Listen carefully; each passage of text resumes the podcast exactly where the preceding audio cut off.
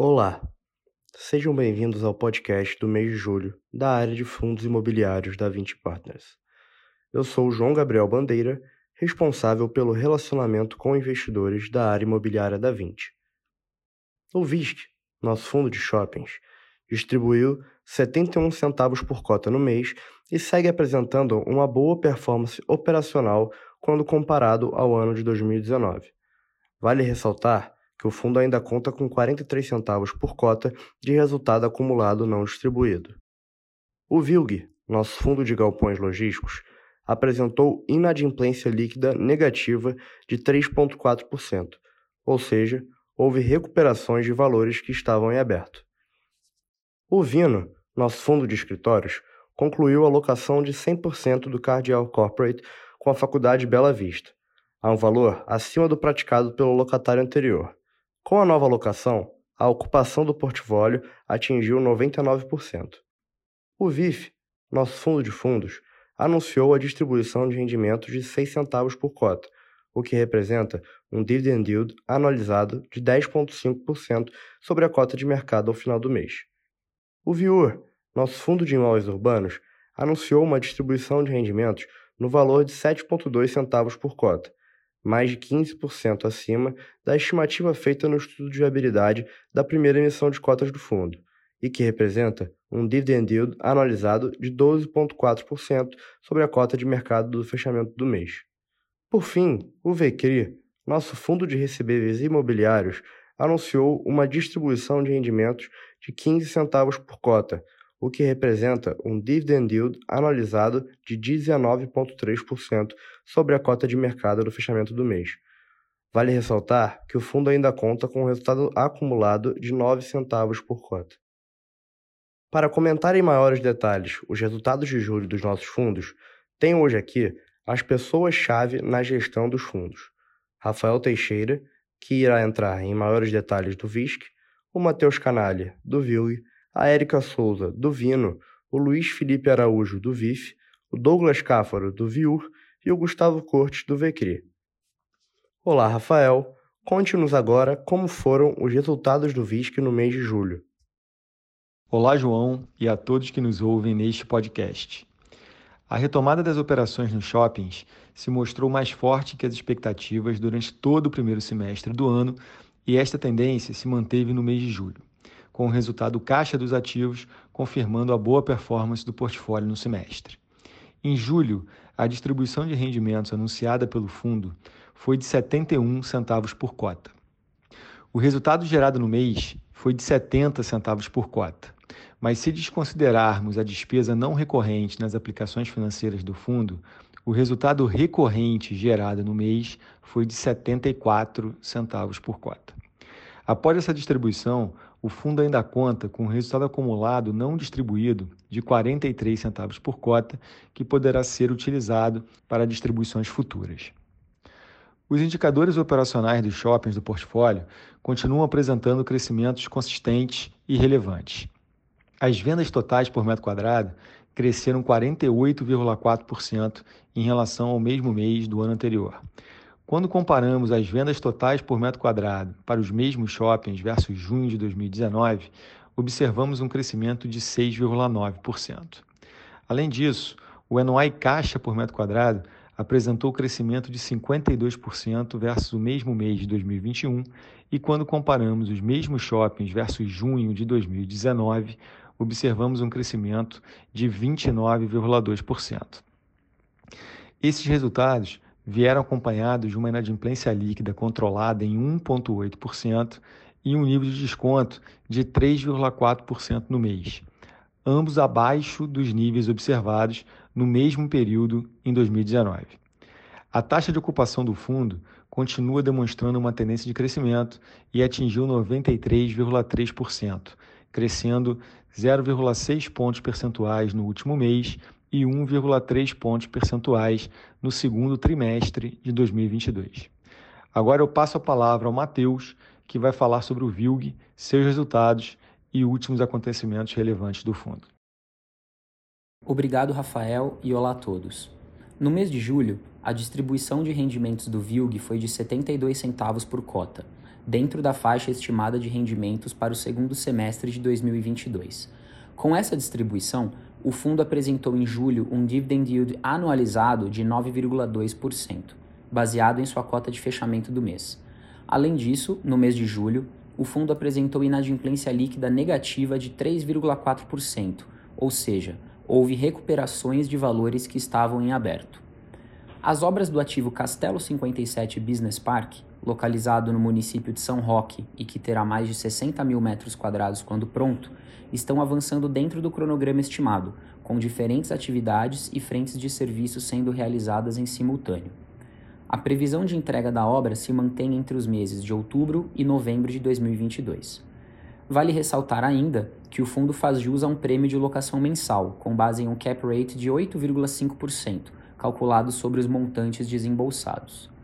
Em relação à comercialização do galpão G1 do Caxias Park, que possui um aviso prévio do inquilino se encerrando no mês de outubro de 2022, o fundo, em conjunto com o gestor condominial a Fullwood, tem trabalhado proativamente na prospecção de novos ocupantes para a área. Nos últimos meses, foram recebidas diversas consultas a respeito do ativo, que somadas chegam a mais de 160 mil metros quadrados de área bruta locável.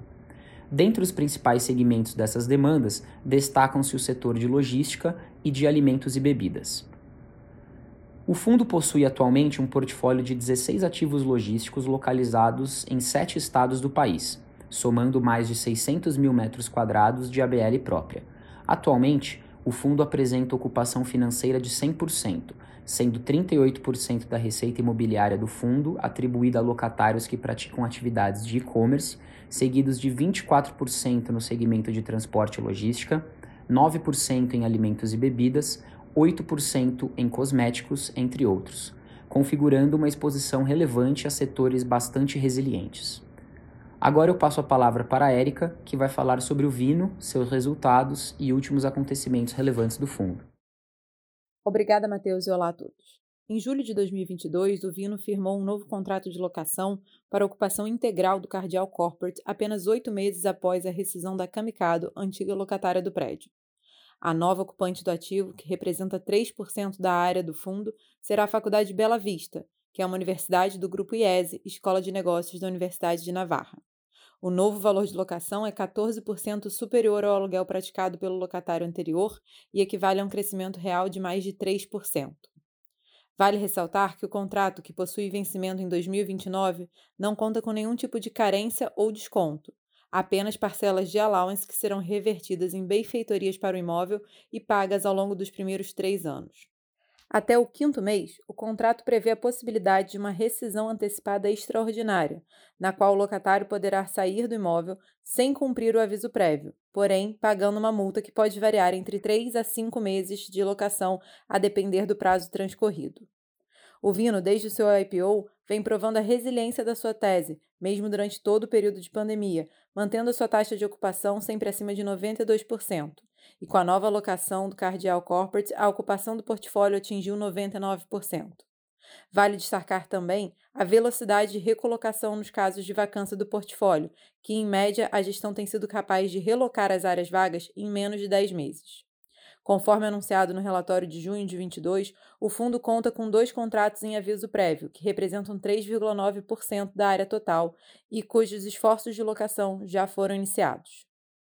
Outro destaque do mês foi com relação ao BMA Corporate, que concluiu em julho a migração para o mercado livre de energia com 100% de utilização de energia proveniente de fontes renováveis. O prédio, que já possui a certificação LEED Gold, passa a ter também o selo de energia limpa. Esse movimento, que está em linha com as diretrizes de ISD, também proporcionou para o condomínio mais de 10% de economia no custo de energia. Agora, eu passo a palavra ao Luiz, que vai falar sobre o VIF, seus resultados e os acontecimentos relevantes. Obrigado, Érica, e olá a todos. Durante o mês de julho, o IFIX apresentou ganho de 0,7%, fazendo com que o índice acumule rentabilidade de 0,3% no ano. Já o IBOV, índice de ações da B3, recuperou parte da desvalorização ocorrida em julho, fechando acima de 103 mil pontos, com alta de 4,7% no mês. Ainda assim, no ano, o IBOV acumula uma perda de 1,6%. Comentando sobre a performance do VIF, Durante o mês de julho, o fundo apresentou uma rentabilidade de 0,2%, o que representa 0,4 ponto percentual abaixo da variação do IFIX no período. A cota patrimonial do fundo encerrou o mês com valor de R$ 8,70, enquanto a cota mercado fechou a R$ 6,79, o que representa um desconto de 22% para o valor patrimonial da cota. Olhando para o resultado do VIF, no mês de julho, o fundo gerou 7,1 centavos por cota e encerrou o mês com um resultado acumulado não distribuído de 4,2 centavos por cota, já considerando a distribuição anunciada de 6 centavos, o que representa um dividend yield anualizado de cerca de 10,5% sobre a cota de fechamento do mês na B3. A gestão continua buscando fazer giros táticos na carteira que sejam capazes de aumentar o resultado recorrente do fundo.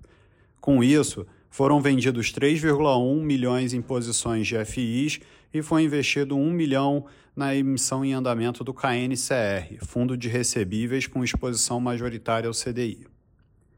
Em termos de alocação, continuamos com maior exposição ao segmento de escritórios, representando 28% da carteira. Nos segmentos de logística e recebíveis, nossa exposição era de 24% da carteira em cada, enquanto a exposição ao segmento de shoppings fechou em 15% no final do mês. Em termos de estratégia, o fundo apresentava 64% da carteira na estratégia de renda e 36% na estratégia de valor. Agora eu passo a palavra ao Douglas, que vai falar sobre o VIUR, seus resultados e acontecimentos. Obrigado, Luiz, e olá a todos. No mês de julho de 2022, o fundo anunciou uma distribuição de rendimento de 7,2 centavos por cota, equivalente a um dividend yield anualizado de 12,4%, considerando a cota de fechamento do mês. Desde seu início, o fundo vem apresentando resultados sólidos, tendo gerado uma média de 7,6 centavos por cota, distribuído de cerca de 7 centavos por cota. O portfólio do fundo conta com contratos de locação com um prazo médio elevado, cerca de 9,2 anos, e conta com cerca de 93% da sua receita de locação atrelada a contratos atípicos, que conferem ainda mais resiliência e previsibilidade ao resultado do fundo. Na nossa opinião, essas características aliadas ao já expressivo resultado acumulado pelo fundo desde seu IPO colocam o Viur em posição favorável para a manutenção da boa performance apresentada até o momento. Por conta disso, estimamos que o resultado distribuído pelo fundo até maio de 2023 deva se situar entre 7 e 7,6 centavos por cota. Além disso, até o momento, o fundo implementou duas iniciativas para fomentar a liquidez. A primeira foi o desdobramento das cotas na proporção de 1 para 10, concluído em maio de 2022. E a segunda, concluída no início de agosto deste ano, foi a contratação do Banco Fator como formador de mercado. Agora, eu passo a palavra para o Gustavo, que vai falar sobre o VCRI, seus resultados e últimos acontecimentos relevantes do fundo. Obrigado, Douglas, e olá a todos. Meu nome é Gustavo Cortes e sou gestor dos fundos de crédito da 20. Eu vou falar a respeito dos principais destaques do 20 Credit Securities, ou VCRI11, no mês de julho. O fundo anunciou a distribuição de rendimentos mensais no valor de 15 centavos por cota, o que representa um dividend yield anualizado de 19,3% sobre o preço de mercado de fechamento de junho, ou 18% calculado sobre o preço da cota de emissão do IPO, que foi a 10 reais. Durante o mês de julho, o fundo gerou o seu maior resultado caixa da série histórica, que corresponde a 16 centavos por cota, em função basicamente de uma maior alocação em CRIs e também pelo reconhecimento da correção monetária de alguns ativos em carteira. Assim, o fundo ainda permanece com um resultado acumulado de 10 centavos por cota, mesmo após esse pagamento de dividendos. Este resultado deverá ser utilizado para complementar a distribuição de dividendos nos próximos meses na medida em que a inflação tende a se reduzir. Finalmente, no mês de julho, o fundo praticamente finalizou a alocação dos recursos captados no IPO, atingindo um percentual de alocação em crise e cotas de FIIs de 95% aproximadamente. Com isto, o fundo possui atualmente 38 ativos em carteira, o que tem contribuído para o aumento da rentabilidade e também uma maior diversificação. Agora eu passo a palavra para o João para os comentários finais. Obrigado, Gustavo, e muito obrigado pela atenção de todos. Gostaríamos de ressaltar que nosso canal de RI está à disposição para dúvidas e esclarecimentos. Acesse nosso site 20fi.com e receba todas as informações dos fundos em seu mailing. Até o próximo podcast.